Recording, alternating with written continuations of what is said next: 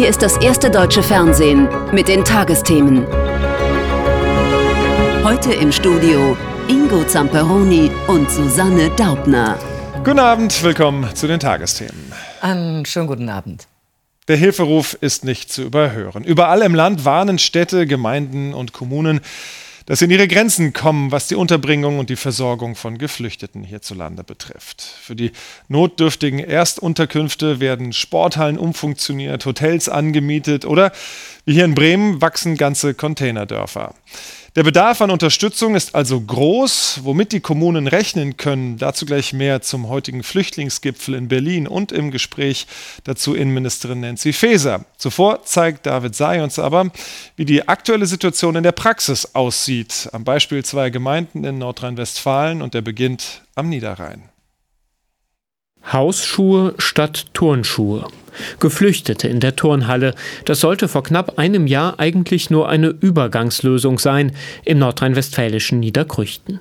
Jetzt ist es Dauerzustand. Eigentlich will Bürgermeister Karl-Heinz Wassong das vermeiden, denn Schul- und Vereinssport leiden darunter. Es ist halt ein Riesendruck, der auch entsteht auf uns Bürgermeister, auf die Verwaltungen, möglichst bald die Hallen wieder freizugeben.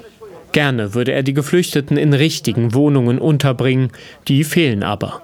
Der Bürgermeister sieht seine Gemeinde an der Belastungsgrenze. Wir gehen sogar so weit, äh, Sie sind hier auf dem Land, äh, Sie kennen viele Leute, oder ich kenne auch relativ viele Leute. Und wenn jemand verstirbt mit einer gewissen Kondolenzzeit, gehen wir hin und fragen an, ob der frei gewordene Wohnraum uns eventuell für eine Zeit zur Verfügung gestellt wird. Ein Ausdruck der Verzweiflung. Ortswechsel, Kerpen bei Köln. Diese Halle steht frei, aber erst seit kurzem. Und hier waren in Viererreihen Parzellen, Separés aufgebaut für größere Familien, für kleinere Familien. Gerade erst hat er die Bauzäune abgebaut, erzählt der Hausmeister dem Bürgermeister. Die Stadt konnte für die Geflüchteten ein leerstehendes Hotel anbieten. Dadurch kann die Festhalle wieder als solche genutzt werden. Schon am Rosenmontag wird hier Karneval gefeiert. Die Stadtgesellschaft braucht Orte, wo man gemeinsam feiert, wo man gemeinsam Kultur begegnet und äh, das muss immer im Einklang stehen mit anderen Nutzungen. Schon bald jedoch, befürchtet der Bürgermeister, werden hier Feiern und Kultur wieder weichen müssen für Feldbetten. Dabei gibt es aus seiner Sicht eine einfache Lösung, denn hier sei genug Platz in dieser Bundeswehrkaserne. Die Kaserne ist schon mal vor Jahren für die Unterbringung von Geflüchteten genutzt worden. Rund 400 waren zum Schluss hier untergebracht und äh, wir wollen hier sehr viele Menschen unterbringen, die einen Fluchthintergrund haben. Das können auch mehr sein, als wir eigentlich nach Quote erfüllen müssten. Dafür brauchen wir geeignete Liegenschaften. Die Bölke-Kaserne ist eine solche Liegenschaft. Die Bundeswehr prüft noch, ob die Kaserne freigegeben wird. Sie verweist aber bereits darauf, dass sie auch für eigene Zwecke gebraucht werde. Andere Liegenschaften hat der Bund den Ländern und Kommunen bereits angeboten, doch der Großteil davon sei ungeeignet, kritisiert die zuständige Ministerin in Nordrhein-Westfalen weil sie entweder zu aufwendig instand zu setzen sind, um kurzfristig zur Verfügung zu stehen, oder weil sie eben mehr oder weniger eine Brachfläche sind. Wir brauchen die Unterstützung des Bundes mit auch kurzfristig zur Verfügung stehenden Immobilien. Geflüchteten helfen wollen viele der Verantwortungsträger vor Ort. Das Platzproblem aber wird immer drängender. Und dass es da nicht nur um eine gefühlte Belastung geht, sondern auch um eine tatsächliche, das untermauert auch ein Blick auf die folgenden Zahlen. Im Vergleich zu den Jahren 2015, 2016, hier die oberen beiden Balken, ist die Zahl der Asylanträge in Deutschland im vergangenen Jahr zwar auf etwa 217.000 deutlich gesunken, Hinzu kommen dann aber auch etwas mehr als eine Million Menschen, die vor dem russischen Angriffskrieg in der Ukraine geflüchtet sind. Insgesamt dann also eine Million 260.000, deutlich mehr. Und weil deswegen immer mehr Kommunen an ihre Grenzen kommen, weil sie sich Hilfe vom Bund nicht nur wünschen, sondern auch akut fordern, fand heute in Berlin ein weiterer sogenannter Flüchtlingsgipfel statt. Innenministerin Nancy Faeser hatte zum großen runden Tisch geladen. Ob das Treffen die Erwartungen der Kommunen erfüllte, Viktoria Kleber. Der Abend vor dem Flüchtlingsgipfel. Landrat Reinhard Sager aus Ostholstein trifft sich mit seinen Landratskollegen. Top-Thema hier die Unterbringung von Geflüchteten. Sie alle hier sind sich einig. Unser Herz ist weit, aber unsere Möglichkeiten sind begrenzt. Und so ist es ja auch. Und deswegen äh, brauchen wir dringend Unterstützung vom Bund bei der Unterbringung aber auch bei den Unterkunftskosten. Diese Unterstützung will er am Morgen in Berlin einfordern. Flüchtlingsgipfel bei der Innenministerin. Sager ist als Vertreter aller Landräte hier. Die Kommunen, so sagt er, tragen zwei Milliarden Kosten für die Unterbringung von Flüchtlingen selbst. Viel zu viel, findet er. Und die Aufnahmekapazitäten seien erschöpft. Herzlichen Glückwunsch zum neuen Amt. Ja, jetzt schauen wir mal, dass wir ein bisschen weiterkommen heute. Ne? Und dann hat Sager kurz die Gelegenheit, mit Faeser persönlich zu sprechen.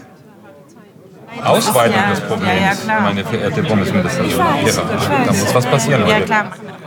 Die Innenministerin stimmt zu, dass was passieren muss. Saga hat nun große Hoffnungen. Also sie meint, sie hat heute Lösungen für uns. Hat sie mir gesagt.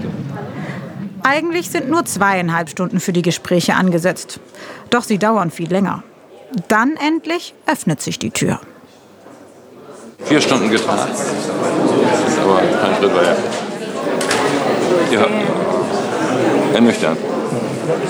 Denn, so stellt die Innenministerin auch auf der Pressekonferenz klar, mehr Geld für die Kommunen wird es nicht geben. Also auch nicht für Landrat Sager in Ostholstein. Mein Verständnis ist, dass Herr Sager insbesondere was die finanziellen Fragen betrifft, enttäuscht ist. Ich glaube, es gibt sehr unterschiedliche Erwartungshaltungen, die man an das Treffen hatte. Ähm, ich glaube, was uns gut gelungen ist, ist, äh, die drei Ebenen zusammenzuführen, jetzt auch in, in äh, bestehende Arbeitsstrukturen. Bund, Länder und Kommunen sollen sich enger abstimmen. Geplant ist auch ein digitales sogenanntes Dashboard. Aktuelle Daten aus den verschiedenen Regionen sollen so die Aufteilung der Flüchtlinge erleichtern. Wer hat Plätze frei? Wo ist alles dicht? Reinhard Sager ist trotzdem nicht zufrieden. Die Aussagen der Lageeinschätzung sind die, dass das Problem anwachsen wird. Es wird nicht kleiner und äh, das muss noch mehr auf der Bundesebene wahrgenommen werden. Mit aus seiner Sicht leeren Händen macht Sager sich auf den Rückweg nach Schleswig-Holstein. Doch er will sich weiter dafür einsetzen, dass vom Bund bald mehr Geld kommt. Und über den heutigen Flüchtlingsgipfel habe ich mit der Innenministerin Nancy Faeser in Berlin vor der Sendung gesprochen. Guten Abend, Frau Faeser. Guten Abend, Herr Zamperoni. Das wichtigste Ergebnis heute, haben Sie verkündet, sei, dass Bund, Länder und Kommunen eng zusammenarbeiten. Aber mit Verlaub, ist das nicht eine Selbstverständlichkeit? Für diese Erkenntnis braucht man doch keinen Flüchtlingsgipfel. Naja, es ist selbstverständlich, dass die jeweiligen Ebenen miteinander arbeiten. Wir arbeiten seit dem Kriegsausbruch am 24. Februar letzten Jahres sehr eng mit den Kommunen, äh, mit den Ländern zusammen und die Länder wiederum mit den Kommunen. Aber dass alle drei Ebenen jetzt so eng vernetzt sind und festen Arbeitsstrukturen auch Ergebnisse erzielen wollen bis Ostern, das ist neu. Da stellt sich die Frage, warum gibt es das denn jetzt erst? Denn wenn es so dringend ist und so wichtig und entscheidend, dann kommt es ja viel zu spät. Also es gab keine Seite, die das jetzt äh, über die drei Ebenen gemeinsam arbeiten wollte. Wir hatten ja im ähm, Oktober bereits ein Treffen gemeinsam und äh, dort war vor allen Dingen auch gewünscht von uns, dass wir bei Unterbringung noch mal helfen, dass wir ähm, auch die Informationen zur Verfügung stellen. Das werden wir jetzt auch tun. Das Dashboard, was damals gefordert war, wo eben die tagesaktuellen Zahlen zur Flucht und Migration auch äh, ausgewertet werden, das den Kommunen auch zur Verfügung zu stellen. Das machen wir ab Ende des Monats jetzt schon. Das war eine der Forderungen aus dem Oktober, der wir nachkommen. Und ansonsten haben wir natürlich alles dafür getan, Flucht und Migration auch zu ordnen. Wir haben ähm, ein, eine, über eine Million Geflüchtete aus der Ukraine aufgenommen, vor allen Dingen Frauen und Kinder, und haben sehr stark auch gesteuert, in welchen Bundesländern sie ankommen. Wir haben viel mit den Ländern gearbeitet über die Frage, ähm, wo können sie unterkommen, wie kriegen wir eine bessere Registrierung hin. Und jetzt geht es eben um sehr spezifische Fragen auch der Integration. Und dass wir das jetzt in einer gemeinsamen Arbeitsstruktur schaffen, über alle drei Ebenen, ähm, finde ich schon ein sehr gutes Ergebnis. Und wir machen das auch für die Unterbringung, für die Finanzierung und auch ähm, für den Bereich äh, der Begrenzung irregulärer Migration. Das ist sicherlich ein hilfreicher Ansatz, aber es bleibt die Frage, warum man jetzt erst zu dieser Erkenntnis gekommen ist, dass das vielleicht vonnöten sein könnte. Denn die Lage in den Kommunen ist dramatisch. Das schildern die Kommunen täglich und deshalb waren da viele auch heute auf sehr viel konkretere Hilfsangebote aus und hatten sich die erhofft. Warum hatten Sie etwa nicht mehr Geld mit im Gepäck? Das haben ja die Kommunen ganz klar und ganz konkret gefordert. Herr Zamperoni, für das Geld gab es einen verabredeten Zeitplan. Im November haben sich die Ministerpräsidenten gemeinsam mit Bundeskanzler Olaf Scholz darauf geeinigt, ja, wie viel Frau Geld es Faeser, geben wenn soll die für Situation sich ändert und so 2023. dramatisch sich zuspitzt, dann kann man nicht sagen, ja, wir haben einen Plan und irgendwann an Ostern, dann treffen wir uns, da hatten wir gesagt und dann finden wir da eine Lösung. Die brauchen ja jetzt Hilfe. Nein, es gab keine Verabredung bis Ostern, Herr Zamperoni, sondern es wurden 2,75 Milliarden schon konkret zur Verfügung gestellt für dieses Jahr. Und wir haben jetzt erst Mitte Februar, also kann da ja irgendwas nicht stimmen, dass jetzt in den anderthalb Monaten gab es keine solche Zunahme der Migration, dass man jetzt schon gerechtfertigt sagen könnte, die 2,75 Milliarden reichen nicht aus. Und Aber das dafür wird gab doch es einen absehbar sein, dass das Zeitplan. nicht das war ausreicht. die Verabredung bis Ostern. Warum? Genau. Woran machen Sie das fest, Herr Zamperoni, dass die Zahlen nicht ausreichen? Das sagt der, die Kommune und der Städtetag und die äh, sagen, dass wir vorne und hinten quasi aus den Nähten platzen und wir brauchen die Unterstützung. Der Präsident des Landkreistages heute, Herr Sager, ähm, der hat gesagt, dass er sehr enttäuscht war eigentlich von den ausbleibenden finanziellen Zusagen. Also ich glaube, da muss man äh, zwei Dinge auseinanderhalten. Es sind unterschiedliche Erwartungshaltungen. Bislang war es eben so in der Vereinbarung, dass die Ministerpräsidenten mit Bundeskanzler Olaf Scholz, mit dem Finanzminister gemeinsam über die Frage reden, wie die ähm, Finanzverteilung ist. Und sie ist in unserem Staatsaufbau nun mal Bund zu Land und nicht Bund direkt zur Kommune. Ähm, und die Kommunen haben aber jetzt den Anspruch geltend gemacht, dass sie direkter bezahlt werden wollen. Sie wollen eine andere Art der Finanzierung. Sie wollen gerne sehr ähm, punktgenau über die Kosten der Unterkunft die Kosten erstattet haben, die ihnen tatsächlich entstehen. Und das ist in der Bundesrepublik Deutschland sehr unterschiedlich verteilt. Sie haben gerade in den Ballungsgebieten natürlich sehr viel höhere Unterbringungskosten als in ländlichen Räumen. Es wurde sich aber auf eine pauschale Vergütung geeinigt. Und ich glaube, es ist wichtig und richtig, jetzt die Kommunen auf diesen Prozess auch mitzunehmen. Aber gerade bei, der, bei denen, die das wirklich dann täglich schultern in den Kommunen, sehen wir auch eine ziemliche Unwucht in der Verteilung auch der Ankommenden. Bayern sagt, man sei zu 90 Prozent ausgelastet bei der Erstaufnahme. Äh, Hessen und Thüringen dagegen haben nur zur Hälfte ähm, da die Plätze voll. Wie soll denn das dann besser koordiniert werden? Reicht da so ein Dashboard, das Sie jetzt angesprochen haben? Also wir wollen in dieses Dashboard jetzt auch die ähm, tatsächlichen Unterkünfte, wie viel noch offen sind, wie viele belegt sind, mit einbringen. Äh, dann würde so ein Dashboard sehr helfen. Bislang gab es den Wunsch nach Verteilung nach Königsteiner äh, Schlüssel, aber ähm, ich habe auch den Aussagen der Kommunen entnommen, dass dort eine ähm, angemessenere Verteilung noch passieren muss, die punktgenauer ist. Und es ist ja offensichtlich so. Ich habe jetzt auch von einem Bürgermeister gehört, äh, der sehr belastet war, damit in der Presse war und einen Anruf aus einem anderen Bundesland eines Bürgermeisters bekommen hat, mit dem Angebot, konkrete Plätze zur Verfügung zu stellen. Und das müssen wir einfach noch besser auf den Weg bringen. Und da haben die Kommunen gewisse Zweifel, dass das jetzt in diesen Arbeitsstrukturen, die sie vorgeschlagen haben, wirklich, die wollen da zwar mitmachen, aber dass das dann wirklich umgesetzt werden kann, dass es dann wirklich ähm, Ergebnisse gibt, äh, wo dann jeder sagt, okay, wir können das gemeinsam schultern. Aber wir haben diese gemeinsamen festen Arbeitsstrukturen vereinbart. Sie wollen mitarbeiten, Sie haben es erwähnt. Und die Zufriedenheit hinter der Tür war größer als dann davor.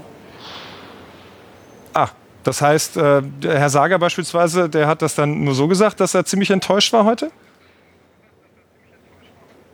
Naja, wir haben ja ähm, über unterschiedliche Erwartungshaltungen geredet. Ich glaube, dass Herr Sager in der Frage der Finanzen enttäuscht war. Das hat er auch in der Sitzung zum Ausdruck gebracht. Aber dass Arbeitsstrukturen geschaffen werden sollen, wo dezidiert gemeinsam gearbeitet wird, das wurde von allen begrüßt. Und der Hessische Landkreistag hat sogar ein, in einem Bereich auch äh, die Arbeit der Koordinierung übernommen, worüber ich sehr dankbar bin. Wir haben hier in den Tagesthemen schon mehrfach Beiträge gezeigt, in denen Gemeinden mit vielleicht beispielsweise 1600 Einwohnern dann manchmal bis zu 500 Geflüchtete aufnehmen müssen. Da ist Umut ja programmiert. Glauben Sie, das wird jetzt wirklich besser laufen künftig? Also es wird ja sehr unterschiedlich reguliert ähm, vor Ort. Ähm, wer möchte große Unterkünfte machen und kriegt es gut hin mit der Bevölkerung? Dazu gibt es ja sehr vorbildliche Beispiele, dass Kommunen beispielsweise ihre Bevölkerung mit einbeziehen, auch über diese Frage diskutieren, ist es sinnvoller, kleine, mehrere Einrichtungen zu haben oder eine große, zu der alle stehen. Sie können das in Mecklenburg-Vorpommern sehr exemplarisch sehen. Da ist in einem Landkreis funktioniert das wahnsinnig gut. Auch mit einer größeren Unterkunft im Nachbarwald äh, ähm, Nachbarlandkreis leider nicht so gut. Ähm, das finden Sie überall in Deutschland. Das ist natürlich eine Entscheidung von vor Ort, ob man lieber in kleinen Un ähm, Einrichtungen unterbringt, was natürlich für die Menschen, die man unterbringt, die wesentlich bessere Variante ist und wahrscheinlich auch für die Bevölkerung. Aber wenn es vor Ort andere Entscheidungen dazu gibt und wir haben nun mal sehr viel äh, Menschen, die zu uns gekommen sind. Und das sind sie vor allen Dingen wegen des furchtbaren Angriffskrieges Putins in der Ukraine. Wir haben den größten Migrationsdruck aus der Ukraine. Acht von zehn Geflüchteten sind Menschen, vor allen Dingen Frauen und Kinder aus der Ukraine. Sagt die deutsche Innenministerin Frau Faeser. Danke für das Gespräch. Ich danke Ihnen, Herr Zamperoni. Zu den Ergebnissen des heutigen Flüchtlingsgipfels hat Daniel Hechler vom Südwestrundfunk folgende Meinung. Seit Monaten schon mehren sich Alarmzeichen und Hilferufe aus Städten und Gemeinden. Die Zahl der Asylanträge steigt rasant, die der freien Unterkünfte schwindet. Kita- und Schulplätze sind knapp, Integrations- und Sprachkurse überfüllt, es fehlen Lehrer, Betreuer und Psychologen. Doch einmal mehr agiert die Bundesregierung zögerlich, steuert spät nach, viel zu spät. Ganz so, als ob es die Erfahrungen der Flüchtlingskrise von 2015 nicht gegeben hätte. Damals hatte die Regierung Merkel noch beteuert, ihre Lektion gelernt zu haben. Die Ursachen von Flucht und Vertreibung wollte man entschlossen angehen. Doch in den größten Herkunftsländern, in Syrien, Afghanistan, der Türkei und dem Irak, hat sich die Situation der Menschen seither nicht verbessert, sondern dramatisch verschlechtert. Und die Bundesregierung schaut der Entwicklung allzu oft nur hilflos zu. Umso wichtiger wäre es, in Europa zu einem fairen Ausgleich zu kommen, Migration besser zu steuern, Asylverfahren in Deutschland zu beschleunigen, auch schneller abzuschieben. All das aber läuft denkbar zäh. Städte und Gemeinden bekommen die Folgen einmal mehr zu spüren. Mit dem zugesagten Geld vom Bund kommen sie längst nicht mehr hin. Doch statt mehr Hilfe kaum mehr als Worthülsen beim Flüchtlingsgipfel heute. Nun sollen erst einmal Arbeitskreise eingerichtet werden. Die Abstimmung soll besser werden. Bürgermeister und Landräte werden auf ein Treffen mit dem Kanzler um Ostern herum vertröstet.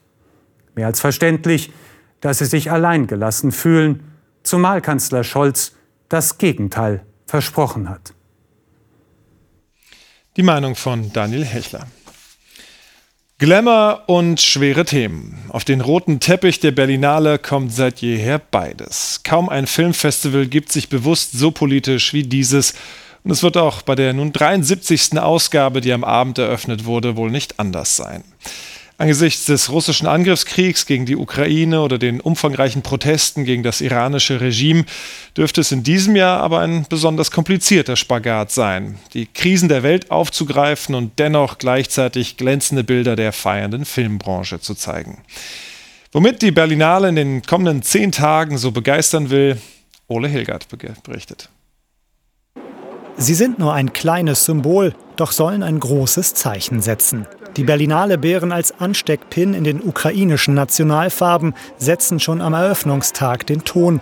Und auch eine Protestaktion gegen das iranische Regime zeigt, selten waren die Filmfestspiele so stark von den Krisen der Welt geprägt. Man fühlt sich schon auch damit beschäftigt und wir werden diesen Themen auch Aufmerksamkeit geben. Wir werden einen roten Teppich für die Ukraine, einen roten Teppich für den Iran haben. Wir haben jetzt auch aufgerufen, nochmal zu spenden für die Opfer des Erdbebens. Also das sind Themen, die wir mitnehmen, aber wir denken, dass wir sie im Festival auch gut präsentieren können. Und das auch gleich bei der Eröffnungsfeier. In einer Videoschalte richtet sich der ukrainische Präsident direkt ans Publikum. Kann sich die Kunst aus der Politik heraushalten? Sollte sich das Kino aus der Politik heraushalten? Das ist die ewige Frage. Besonders heute ist sie aktueller denn je. Die Berlinale hat eine klare Antwort. Viele Filme haben einen Bezug zu Ukraine und Iran. Etwa der deutsche Dokumentarfilm Sieben Winter in Teheran über das Schicksal einer Studentin, die wegen Mordes gehängt wird. Sie hatte in Notwehr gegen ihren Vergewaltiger gehandelt. Eastern Front zeigt den Einsatz eines ukrainischen Sanitätsbataillons, einer von mehreren Filmen über den Überlebenskampf im Schlachtfeld. Kunst als Mittel gegen Ohnmacht, so sieht es US-Schauspielerin und Jurypräsidentin Kristen Stewart. Es ist die Aufgabe eines Künstlers, ekelhafte und schlimme Themen aufzugreifen, sie zu verarbeiten und in etwas Schöneres zu verwandeln. Wir leben in einer Zeit, in der wir nur reagieren können. Wir sind in einem emotionalen Schleudertrauma. Emotionally whiplashed time. Traumatisch sind auch die Erinnerungen der Kinder im dokumentarischen Kurzfilm Im stillen Erwachen. Sie sind aus der Ukraine geflüchtet ohne ihre Väter und verbringen nun den Alltag in einer ehemaligen Kaserne in Deutschland. Ihr Berlinale Debüt wollen die jungen Filmemacher auch dazu nutzen, Dialog zu ermöglichen. Ich finde es ganz wichtig, dass die Berlinale so viele Filme eingeladen hat aus dem Iran und aus der Ukraine, sodass wir uns austauschen können, sodass das Gespräch nicht veräppt und dass wir laut werden können. Und das ist, glaube ich, sehr, sehr, ein sehr gutes Zeichen. Die Gelegenheit dazu gibt es bis nächste Woche Sonntag rund um die insgesamt 287 Filme der diesjährigen Berlinale. Der Bundespräsident ist derzeit auf Südostasien-Tour und es ist schon seine dritte Reise in den vergangenen zwölf Monaten, in denen er Länder in der Nachbarschaft Chinas besucht. Nach Singapur und Indonesien, Japan und Südkorea, nun erst Kambodscha und seit heute Malaysia. Frank-Walter Steinmeier unterstützt Deutschlands Bemühungen, sich von der wirtschaftlichen Abhängigkeit von China zu lösen, indem er Beziehungen zu anderen Partnern in Fernost vertiefen möchte. Doch gerade in Malaysia hat sich die Landwirtschaft auf ein Produkt spezialisiert, das wegen seines Anbaus in riesigen Monokulturen so umstritten ist, dass die EU die Einfuhr massiv beschränken will. Wie das in Malaysia ankommt, berichtet Sandra Razzo. Herr Susa Donkin erntet 15 Tonnen Palmöl pro Monat. Ihr ganzes Einkommen hängt daran, genau wie das von 440.000 anderen Kleinbauern in Malaysia. Die 43-Jährige kann nicht nachvollziehen, dass Palmöl in Europa inzwischen so einen schlechten Ruf hat. Dabei sei die rote Frucht viel produktiver als andere Öle. Ich finde, Europa sollte da offener sein, denn die Palmölindustrie ist wichtig für unsere Wirtschaft. Europa sollte keine Stoppschilder aufstellen. Sie sollten uns helfen, die Palmölproduktion weiterzuentwickeln. Doch die endlosen Plantagen von Monokulturen, für die immer wieder Regenwald weichen muss, das will die EU nicht mehr unterstützen. Erst hat Brüssel Palmöl in Biokraftstoffen auf die rote Liste gesetzt. Nun soll im Sommer eine Verordnung kommen, nach der Palmöl nur von Plantagen kommen darf, für die nach 2020 kein Wald mehr gerodet wurde. Deutschland steht dahinter. Wir als Bundesregierung begrüßen diese Verordnung. Wir haben uns sehr dafür eingesetzt, dass eine entsprechende Verordnung kommt. Denn wir möchten ganz klar unsere Verpflichtungen auch im Pariser Klimaschutzabkommen nachkommen. Und das heißt auch Schutz des Waldes. Das geht einher mit den Nachhaltigkeitszielen der UN. Die Regierung in Kuala Lumpur ist stinksauer, droht mit Exportverboten. Nach Indonesien ist Malaysia der größte Produzent von Palmöl. Ahmad Kadir von Malaysias Palmöl Board vermutet andere Motive als den Klimaschutz. Die Europäer wollten nur ihre eigenen Pflanzenöle vor Wettbewerb schützen und sie hätten schließlich selbst jahrhundertelang ihre Wälder abgeholzt für Monokulturen. Malaysia dagegen habe noch mehr als 50 Prozent Wald. Bevor man anderen Ländern sagt, stoppt die Entwaldung, denn wir brauchen eure Regenwälder, um unsere hohen Emissionen auszugleichen, sollte man doch erst mal bei sich selbst anfangen. Es ist doch so. Die meisten Länder, die Palmöl produzieren und so unter Druck gesetzt werden, sind nicht die mit den höchsten Emissionen we are not among the countries that are the higher emitter. Forstwissenschaftler und Umweltaktivist Tekwin Lim findet die EU-Verordnung zum Schutz der Regenwälder im Prinzip richtig. Aber auch er sagt, Europa mache sich angreifbar, wenn nur, wie geplant, Tropenöle unter die Regulierung fallen und nicht auch europäische Gewächse. Aber ob fair oder nicht, er rät nach vorn zu schauen. Ich würde mir wünschen, dass die Europäer ein Programm auflegen, in dem Länder, die ihre Wälder besonders schützen, Vorteile zugesichert bekommen. Also etwa zusätzliche Hilfsgelder oder einen gesicherten Zugang zum europäischen Markt oder so eine Art Premiumpreis. that country has access to the European market or premium price, that kind of thing. Herr Susa Donken hofft auf eine gute Lösung. Der europäische Markt ist sehr wichtig, noch. Aber seit 2015 sind die Exporte in die EU um 40 Prozent gefallen, die nach China dagegen steigen. Wir wollen unser Palmöl verkaufen und da müssen wir eben sehen, wo wir bleiben. Wir müssen sehen, wer mit uns zusammenarbeiten will und wohin wir exportieren können. Der Streit um die rote Ölfrucht. Die beiden größten Exportländer der Welt, Indonesien und Malaysia, haben gerade beschlossen, Emissäre nach Brüssel zu schicken. Sie werden bei den Gesprächen mit der EU kein Blatt vor den Mund nehmen. Und jetzt weitere Nachrichten des Tages mit dir, Susanne. Und da geht es zunächst um eine Entscheidung des Bundesverfassungsgerichts zur Datenverarbeitung bei der Polizei. In Hessen und Hamburg darf die Polizei eine neue Analyse-Software zur frühzeitigen Erkennung von Straftaten nicht mehr so verwenden wie bisher. Das Programm vernetzt bereits gespeicherte Informationen bei der Polizei miteinander. So sollen Beziehungen zwischen Menschengruppen oder auch Orten hergestellt werden können. Die Karlsruher Richter befürchten, dass auch Unbeteiligte verdächtigt werden können. Sie kippten die Regelungen, eine verfassungsgemäße Ausgestaltung sei aber möglich. Das Bundesarbeitsgericht hat erneut den Anspruch von Frauen auf gleichen Lohn für gleiche Arbeit gestärkt. Es gab einer früheren Mitarbeiterin eines Metallunternehmens aus Sachsen Recht, die weniger Gehalt bekommen hatte als ihr Kollege. Das Erfurter Gericht sprach der Klägerin eine Nachzahlung und eine Entschädigung zu. Den Hinweis des Arbeitgebers, der Mann habe besser verhandelt, ließ der Senat nicht gelten. NATO-Generalsekretär Stoltenberg hat dem türkischen Präsidenten Erdogan weitere Erdbebenhilfe zugesichert. Er kündigte in Ankara die Lieferung von Zehntausenden Zelten an. Nach Angaben der türkischen Regierung sind mehr als 220.000 Wohnungen zerstört. 1,6 Millionen Menschen leben in Notunterkünften.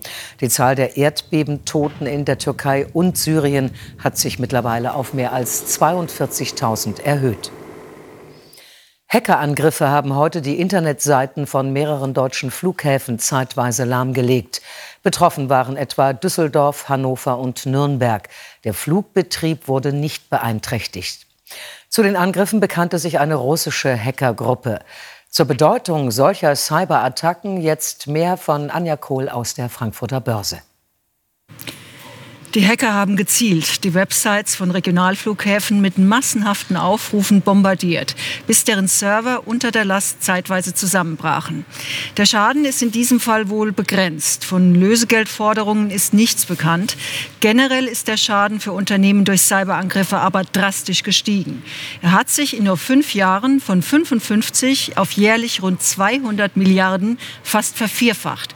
Meist geht es um den Klau von Daten, um gezielte Sabotage Sabotage und auch um Spionage, um an Firmenwissen und Patente zu kommen.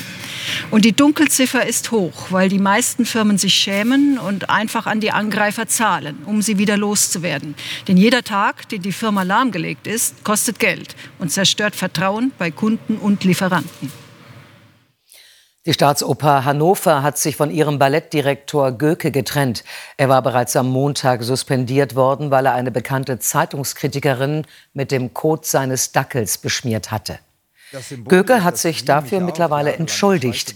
Zuvor hatte er der Journalistin vorgeworfen, schlimme persönliche Kritiken zu schreiben. Gökes Stücke will die Staatsoper Hannover auch nach seiner Entlassung weiter zeigen. Der frühere Weltklasse-Stabhochspringer Tim Lobinger ist tot.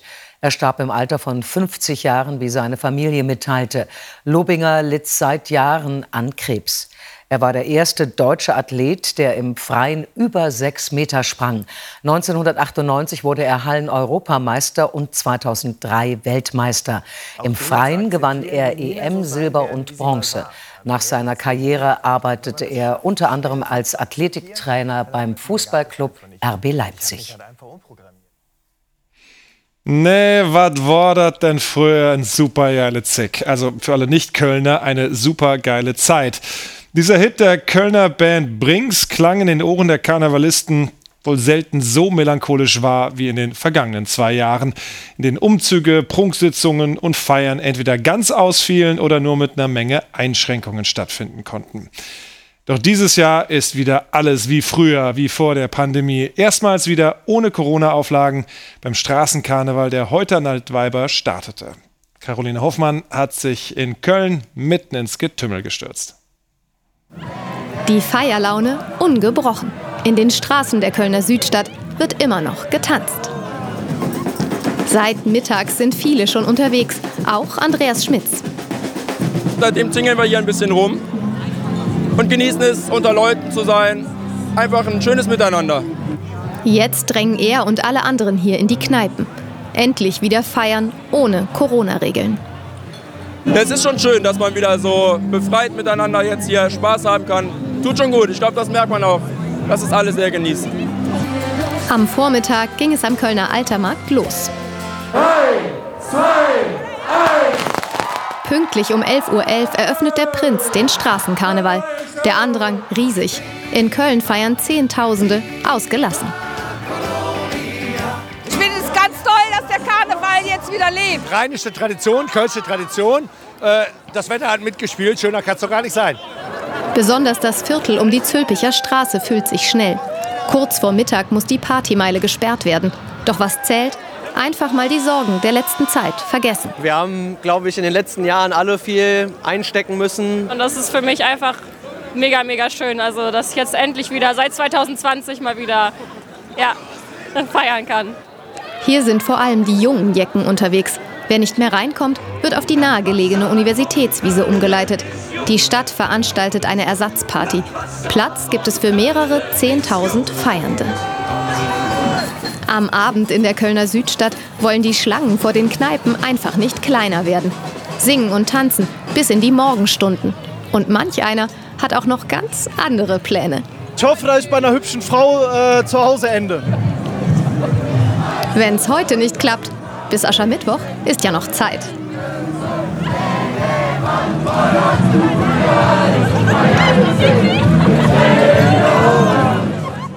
Und nach so viel Frohsinn schauen wir noch aufs Wetter. Claudia, wie viel Grund zum Feiern bietet das denn dieser Tage?